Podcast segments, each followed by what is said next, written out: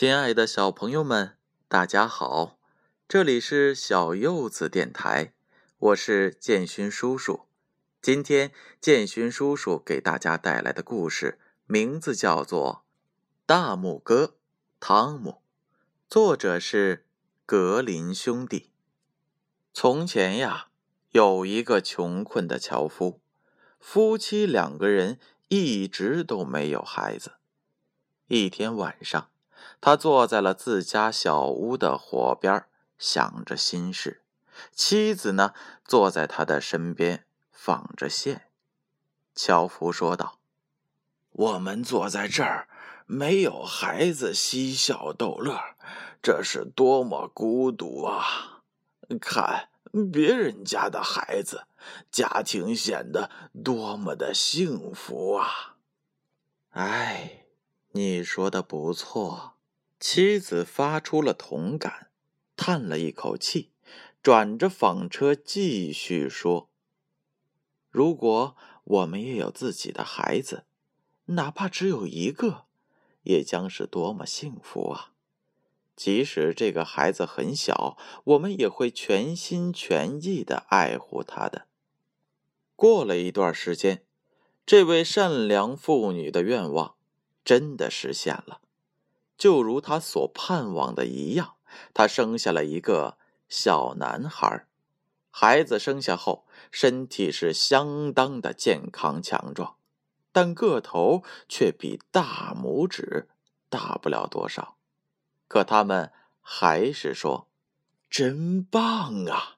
尽管他这么小，但我们的愿望毕竟实现了。我们要用我们全部的热情来爱护他。”因为他太小了，所以他们叫他大拇指汤姆。虽然他们尽量让他多吃，可他就是长不高，始终和他生下来时一样大。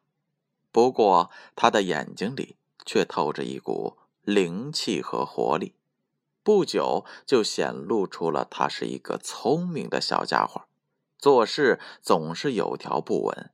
令父母相当满意。有一天，樵夫准备到森林里去砍柴，他说道：“我真希望能够有一个人帮我把马车赶去，这样我就快多了。”“嗨，爸爸！”汤姆叫道，“我来帮你，我会按你的要求及时把车赶到森林里的。”樵夫大笑起来，说道：“哈哈哈，这怎么可能呢？你连马的缰绳都够不着呢。”爸爸，没关系，汤姆说道：“只要妈妈把马套好了，我就能待在马的耳朵里，告诉他往哪里走。”爸爸只得答应。“啊，好吧，那就试一次看看。”说完，他自己一人先去了。出发的时间到了，妈妈把马套在了车上，将汤姆放在了马的耳朵里。小人儿在里面坐好后，便开始指挥马匹上路。当他要走时，就喊“喔，下”；将他停住时，就喊“吁”。所以，马车有目的的向森林走去，就像樵夫自己赶着车一样。走了一会儿，车跑得快了一点汤姆马上喊道：“喔喔！”就在这时，过来了两个陌生人。他们看到了这样的情形，一个说道：“呃，竟有这种怪事儿！”一辆马车自己在走，又听见车夫在叫喊，却看不到人。另一个说：“是有点奇怪，我们跟着马车走，看他到底会到哪里去。”这样，他们跟着马车走进了森林，最后来到了樵夫所在的地方。大拇指汤姆看见了自己的爸爸。马上喊道：“爸爸，爸爸，来看呀！我在这里。我把马车安安稳稳的赶来了。现在把我拿出来吧。樵夫一手挽住了马，一手将儿子从马耳朵里拿了出来，把它放在了麦秆上面。汤姆坐在上面，高兴极了。那两个陌生人一直都在一旁注视着，看到这一切，简直是惊呆的，连话都不知道怎么说了。最后。其中的一个把另一个拉到了一边，说：“如果我们能得到这个小孩，把他带到了各个城市里去展览，他一定能使我们发大财的。我们得把他买下来。”于是他们走到了樵夫的面前，对他说：“他们想买这个小人儿还说道。”呃呃，他和我们在一起会比和你在一起还要好得多呢。”父亲说道。“我自己的心肝宝贝儿比世界上所有的银子和金子都要值钱的多。”但汤姆听到了他们想做的交易后，他爬上了爸爸的大衣，到达了他的肩上，悄悄的对爸爸的耳朵说。爸爸，把钱拿着，让他们带着我走。我很快又会回到您的身边的。于是，樵夫最后是同意了，以一块金子把汤姆卖给这两个陌生人。其中一个问汤姆：“呃，你想坐在哪儿啊？”“嘿，就把我放在你的帽檐上吧。”对我来说，那是一个很好的阳台，我能够在上面走动，还能够沿途看看田园的风光。他们满足了他的要求。汤姆和父亲告别后，他们带着他离开了。走到黄昏的时候，小人说道：“我困了，让我下来吧。”这人把他的帽子取了下来。将它放在了路边田地里的一块土地上面，汤姆却在犁沟间到处的跑来跑去，最后溜进了一个老鼠废弃了的洞内，叫道：“主人们，晚安！我走了，下一次可要留点神哦，小心的看着我呀！”他们马上跑了过来。用手杖捅进老鼠洞，折腾了是好一阵儿，但是一切都是徒劳的，因为汤姆已经爬到了里面去了。不久，天完全的黑了，他们只得空着两手，垂头丧气的走了。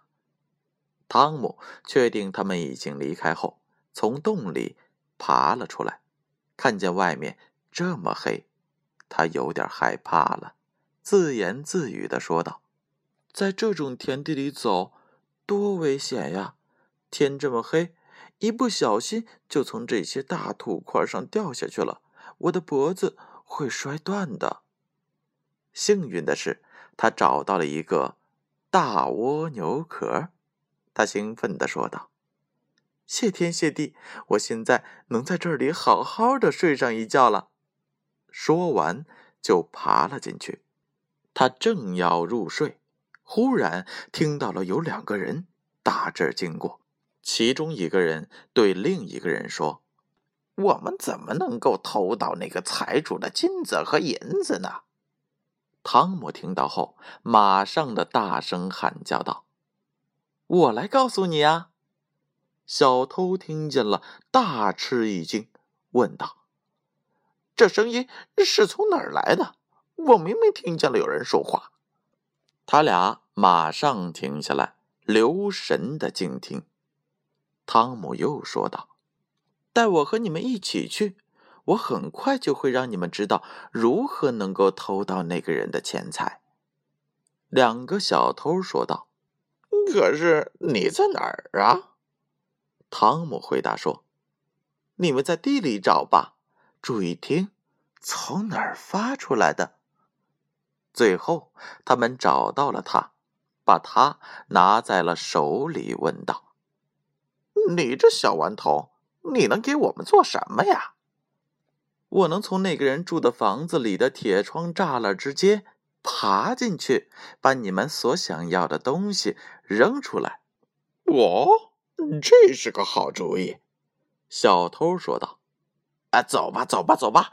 那我们来看看你能做些什么事儿。”当他们来到了财主的房屋时，汤姆悄悄地爬过了窗栏，溜进了房子里，然后尽力大声喊道：“这所有的东西你们都要吗？”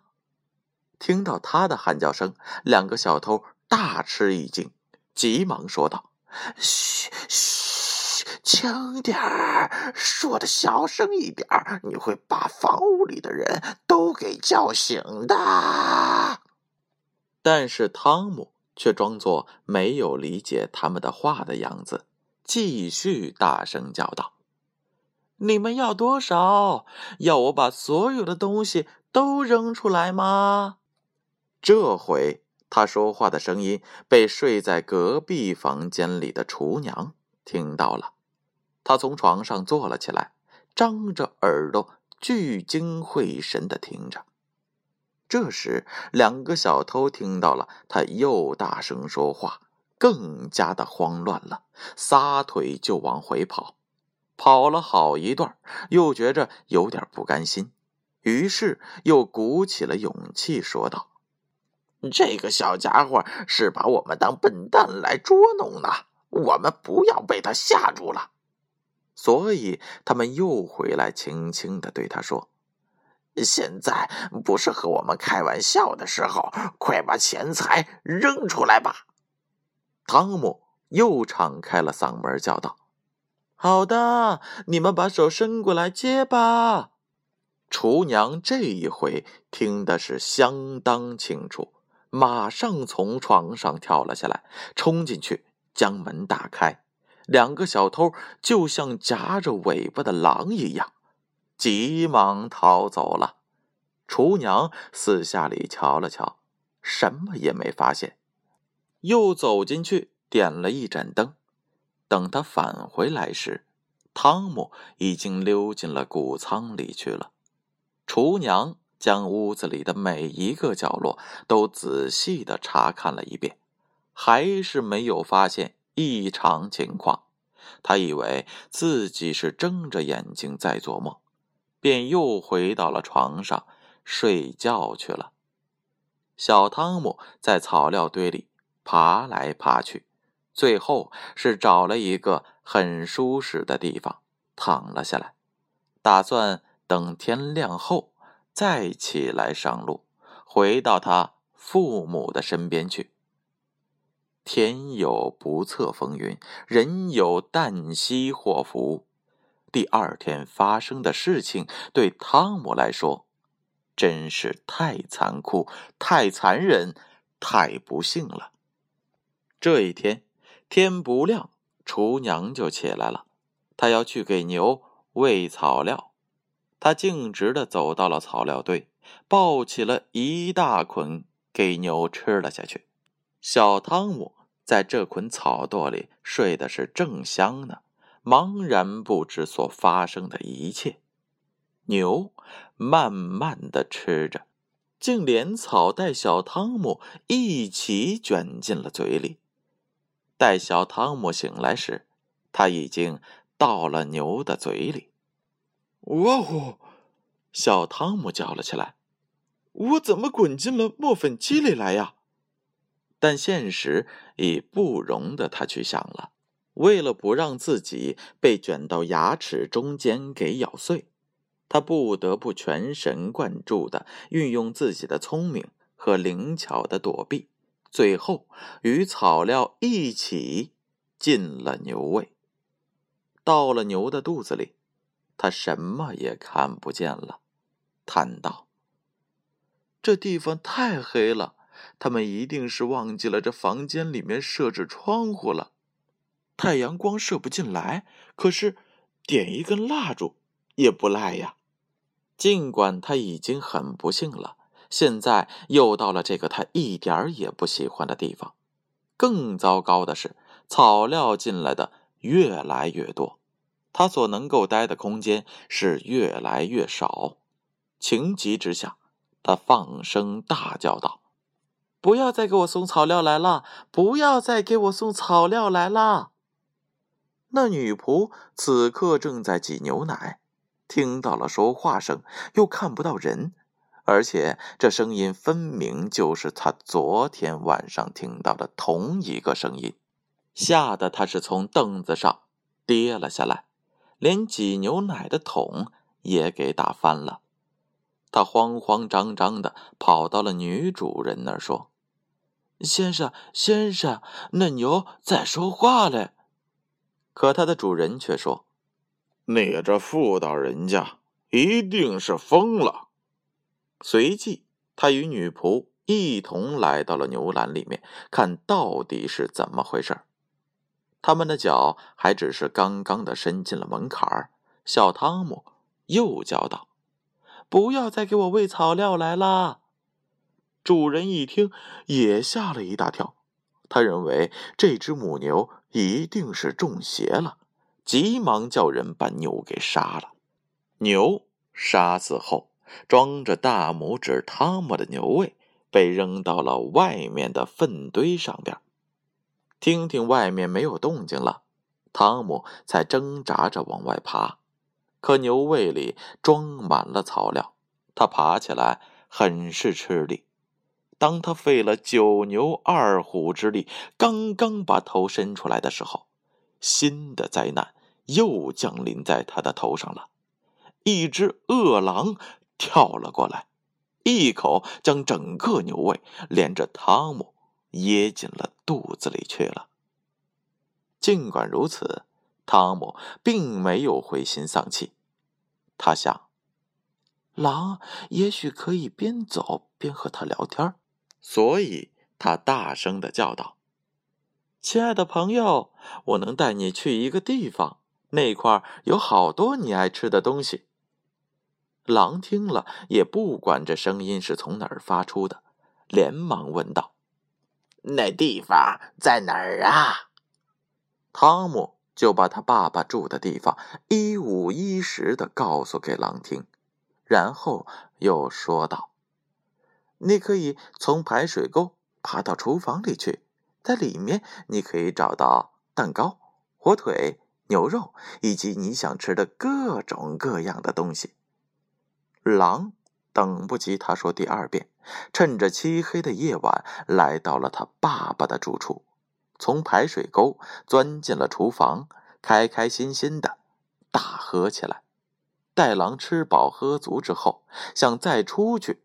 可就不行了，因为他吃的太多了，肚子胀得大大的，再从排水沟出去已经办不到了。汤姆估计差不多了，就开始放开嗓门大喊大叫起来。狼急忙说道：“你安静一点行吗？你这样叫喊会把屋里的人给吵醒的。”汤姆说道。我怎么了？你现在是吃饱了，快活了，我也想快活快活呀。说完，再次敞开了喉咙，又是唱歌，又是叫喊。这一来，樵夫和他的妻子被这声音给闹醒了，他们急忙起来，由厨房的门缝往里一瞧，看见里面竟是一条狼。他俩这下子可吓了一大跳。